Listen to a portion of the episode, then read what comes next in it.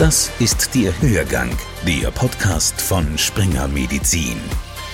Mit Martin Burger. Willkommen zu einem Hörgang über das komplexe Kniegelenk. Immer mehr Knieendoprothesen werden in Österreich implantiert. Die Operationstechniken und die Materialien werden immer mehr verfeinert. Das individuelle Knie oder auch Ursprungsknie genannt, das ist nicht nur ein Schlagwort. An Häusern wie dem Herz-Jesu-Spital in Wien-Landstraße werden maßgeschneiderte Implantate in der Knie-Endoprothetik jetzt schon eingesetzt. In diesem Hörgang erfahren wir vieles über die bedeutenden Fortschritte, die in den vergangenen Jahren beim Kniegelenkersatz erzielt wurden. Wir sind heute im Herz-Jesus Krankenhaus in Wien zu Gast und zwar in der ersten orthopädischen Abteilung bei Primar Dozent Dr. Wolfgang Schneider. Danke für die Einladung. Vielen Dank für die Möglichkeiten, hier über unsere neuen Entwicklungen auf dem Gebiet der Knieendoprothetik zu berichten. Herr Dr. Schneider, immer mehr künstliche Kniegelenke werden eingesetzt. Viele müssen natürlich auch wieder gewechselt werden. Was sind die Gründe für diesen Zuwachs? Äh, wir rechnen heute damit, dass auf zehn Primäroperationen ungefähr eine Revisionsoperation kommt. Tendenz steigend sowohl die Primäroperationen steigen, als auch natürlich die Revisionsoperationen. Die Gründe sind insbesondere Infektionen und Lockerung, aber dann kommen gleich danach Probleme mit Stabilität, Beweglichkeit und Belastbarkeit der Gelenke, die für die Patienten doch eine gewisse Unzufriedenheit bedeutet und deshalb uns zur Revision zwingen. Nicht immer sind die Resultate des Gelenkersatzes aus Sicht der Patienten optimal. Deshalb ist ja die medizinische Forschung immer dran, die Materialien, die OP-Techniken und die Methoden zu verfeinern. Die neueste Entwicklung geht in Richtung Personalisierung, individuelles Knie, also eine maßgeschneiderte Knie-Endoprothese. Was darf man sich darunter vorstellen? Äh, wir haben zwar heute wirklich eine sehr gute Modularität der Implantate in allen möglichen Größen und Ausformungen, aber letztendlich muss für jeden Patienten das bestpassende Implantat aus einem bestehenden Portfolio gewählt werden. Und mit der Operationstechnik muss man dann den bestmöglichen Kompromiss herstellen, um das vorhandene Implantat an die individuelle Anatomie anzupassen. Die individualisierte Endoprothetik stellt jetzt für den Einzelfall maßgefertigte Implantate zur Verfügung, basierend auf einem computertomografischen 3D-Modell um ein wirklich den physiologischen Verhältnissen des Kniegelenkes jedes einzelnen Patienten zu entsprechen. Knie ist ein hochkomplexes Gelenk. Beschreiben Sie uns bitte die genaue Vorgangsweise, um zu einem maßgeschneiderten Implantat zu gelangen. Ein Stichwort in dem Zusammenhang ist ja das ursprüngliche Knie, das wiederhergestellt wird oder angestrebt wird. Äh, Patienten kommen natürlich erst dann zu uns, wenn das Knie schon durch Abnützung deformiert ist. Hier wird über eine Computertomographie des gesamten Beines, also Hüfte, Knie, Fuß, ein dreidimensionales Modell erstellt und mittels dieses Modells wird dann auf die sozusagen physiologisch jugendliche Situation des Kniegelenkes rückgerechnet. Das gelingt natürlich nur dann, wenn wir Patienten vor uns haben, bei denen noch nicht allzu große knöcherne Zerstörungen stattgefunden haben, weil sich damit die natürliche Anatomie nicht mehr rekonstruieren lässt. Und aufgrund dieser computertomografischen Daten wird dann ein dreidimensionales Modell gefertigt, die Operation damit im Trockentraining gewissermaßen durchgespielt und wenn alles passt, das Modell entsprechend dann in das definitive metallische Kniegelenk umgewandelt mit jeder Verbesserung bei den Materialien, bei der Lebensdauer der künstlichen Gelenke steigen auch die Erwartungshaltungen der Patienten. Was ist bei einem individualisierten Knie, wenn man das so nennen darf, eine realistische Erwartungshaltung? Was ist dann wieder möglich? Die Aufklärung in der Knieendoprothetik ist wirklich essentiell. Wir müssen die Beschwerden analysieren, wir müssen die bildgebenden Verfahren analysieren, also Röntgenbilder, Magnetresonanztomographien, Computertomographien. Und wir müssen insbesondere die Erwartungshaltung kritisch hinterfragen. Es ist nicht sinnvoll, Patienten im Glauben zu lassen, dass eine Operation die Sportfähigkeit, die er mal in der Jugend gehabt hat, wieder zu erlangen, Sehr wohl ist aber möglich die problemlose, schmerzfreie Bewältigung des Alltags und altersadäquate sportliche Betätigung. Die Individualisierung soll nun dafür sorgen, in kritischen Situationen, also bei sportlichen Bewegungen, Stiegen, Steigen, hockende Tätigkeiten, dem Knie noch zusätzlich Stabilität zu geben. Wie sind die ersten Erfahrungen nach Operationen? Was berichten die Patienten im Punkto Schmerzempfinden im Kniegelenk?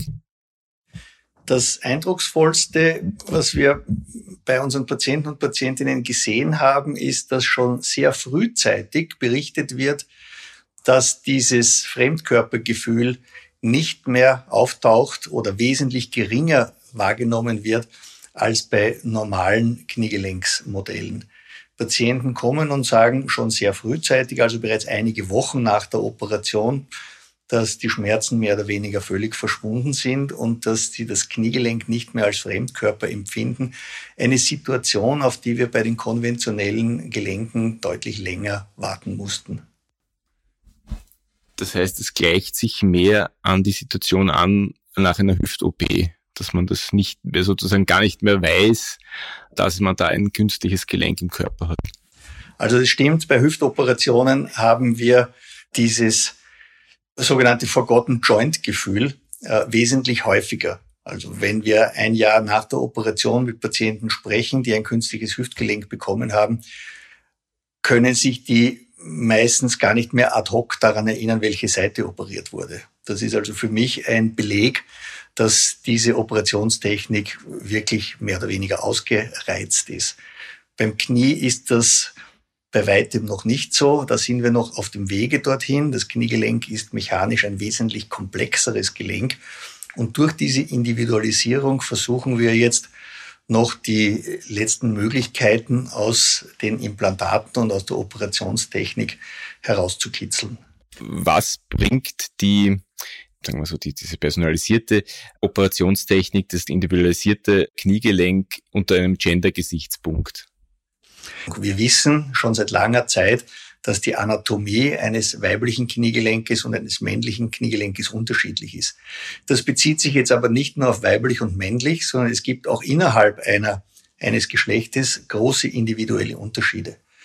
Genauso wie es Unterschiede in den Formen der Kniegelenke gibt, gibt es, das ist vielleicht noch wichtiger, Unterschiede in der Beinachse. Also wir wissen, das völlig gerade Bein ist äh, gar nicht einmal so häufig. Meistens liegt eine leichte O-Bein-Fehlstellung, also ein sogenanntes Varusknie vor. Und hier ist es vielleicht noch wichtiger im Rahmen der Individualisierung, auf diese persönliche Beinachse Rücksicht zu nehmen. Wenn Sie einen Patienten, der ein Leben lang ein O-Bein gehabt hat, in ein gerades Bein umwandeln, dann wird er nicht glücklich sein. Sie müssen also in gewissen Grenzen auch auf diese Abweichung von einer idealisierten Beinachse eingehen. Ähm, noch einmal zurück auf das, auf das Ausreizen. Wenn Sie einen Blick in die Zukunft werfen, ist die Entwicklung des, des künstlichen Kniegelenks ausgereizt oder gibt es da noch irgendwo Potenzial? Also wir, wir dachten vor zehn Jahren, dass wir jetzt schon langsam am Ende der Fahnenstange angekommen sind. Aber gerade die letzten Jahre haben gezeigt, dass durch das Verständnis der individuellen Anatomie und Funktion, durch die Möglichkeiten, äh, Computertechniken in der Planung der Operation und in der Planung und Fabrikation der Implantate einzusetzen, noch ein deutlich weiterer Fortschritt erreicht werden kann. Mittels Computernavigation, Robotik oder patientenspezifischen Schablonen sind wir auch heute in der Lage, extrem präzise zu operieren. Das heißt, wenn wir es auch vor 20 Jahren besser gewusst hätten, wir hätten es nicht umsetzen können. Und heute geht das mit einem sehr eleganten, geringen Mehraufwand wirklich eine äußerste Präzision herzustellen. Also das ist eine Navigationshilfe, von der wir hier sprechen, oder? Im OP-Saal. Es ist eine Navigationshilfe, die äh, entweder im Operationssaal durch Vollnavigation oder durch Robotik oder bereits vor der Operation am Computer eingesetzt werden kann und mit entsprechenden Schablonen dann während der Operation umgesetzt wird. Für mich ist das die sinnvollere Variante, die schwierigen Überlegungen, wie ich jetzt wirklich optimal implantiere, aus der kritischen Zeit der Operation herauszunehmen und in eine zeitunkritische Phase vor der Operation zu verlegen. Umso schneller kann ich dann die Operation umsetzen, weil meine Denkaufgaben und meine Planungen habe ich ja schon vorab durchgeführt. Eine Zusatzfrage. Sie haben gesagt, die, die Patienten kommen relativ spät zu Ihnen. Wenn es etwas gäbe, was Ihr niedergelassene Kollegen ausrichten könnten, würden, was wäre das? immer auf dem neuesten Stand der Informationen zu bleiben. Es ist auch nicht sinnvoll, Patienten allzu früh einer Operation zuzuführen. In der Orthopädie ist es nicht nur wichtig, die richtigen Operationen möglichst gut zu machen, sondern sie auch zum richtigen Zeitpunkt durchzuführen. Und beim Kniegelenk sollte man nach Möglichkeit sein eigenes Kniegelenk möglichst lange behalten. Wenn aber ein gewisser Schwellenwert an Schmerz, Funktionseinschränkung, Unzufriedenheit überschritten ist, ist es dann schon sinnvoll, eine Operation durchzuführen. Die Ergebnisse der Kniegelenksendoprothetik sind mittlerweile so gut, dass wirklich niemand irgendein, irgendwelche Vorbehalte dagegen haben sollte. Schönes Schlusswort. Herr Dr. Schneider, vielen Dank für das Gespräch. Vielen Dank. Hörgang, der Podcast von Springer Medizin. Springer Medizin.